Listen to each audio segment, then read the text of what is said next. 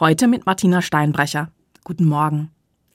Die Republik China ist ein Inselstaat vor den Küsten der Volksrepublik China. Besser bekannt ist sie unter dem Namen Taiwan. Von Festlandchina und von vielen anderen Staaten wird die Unabhängigkeit Taiwans nicht anerkannt. Deshalb herrscht im westlichen Pazifik ein wackeliger Friede. Wenn das große China wie zu Beginn dieses Jahres Marinemanöver vor den Küsten Taiwans durchführt, dann steigt dort die Angst vor einem Angriffskrieg. Und Politikerinnen aus Deutschland machen sich auf den Weg zum Zeichen ihrer Solidarität. Drohst du mir, dann droh ich dir. So sind die Spielregeln der Weltpolitik. Heute wird in Taiwan eine andere Macht beschworen, nämlich die Macht des Gebets. Denn heute ist Weltgebetstag. So wie an jedem ersten Freitag im März seit bald 100 Jahren. Christinnen aus Taiwan haben für diesen Tag einen Gottesdienst vorbereitet, der in vielen Ländern weltweit gefeiert wird. Auch bei uns.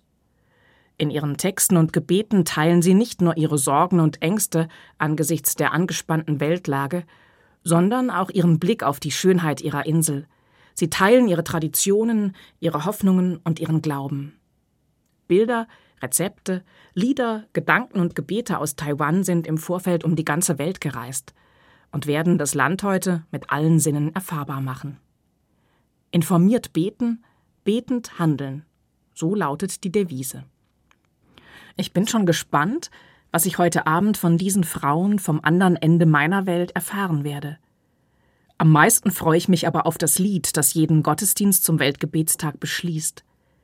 Es ist immer dasselbe und zufällig eines meiner Lieblingslieder.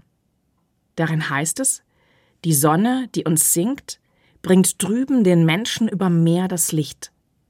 Und immer wird ein Mund sich regen, der Dank für deine Taten spricht. Ich liebe diesen Gedanken eines niemals versiegenden Gebetsstroms, weil immer irgendwo auf der Welt gerade ein neuer Tag beginnt und Menschen aufstehen zum Beten und Handeln. In allen großen und kleinen Konflikten setzen sie auf eine Macht, die höher ist als unsere Vernunft.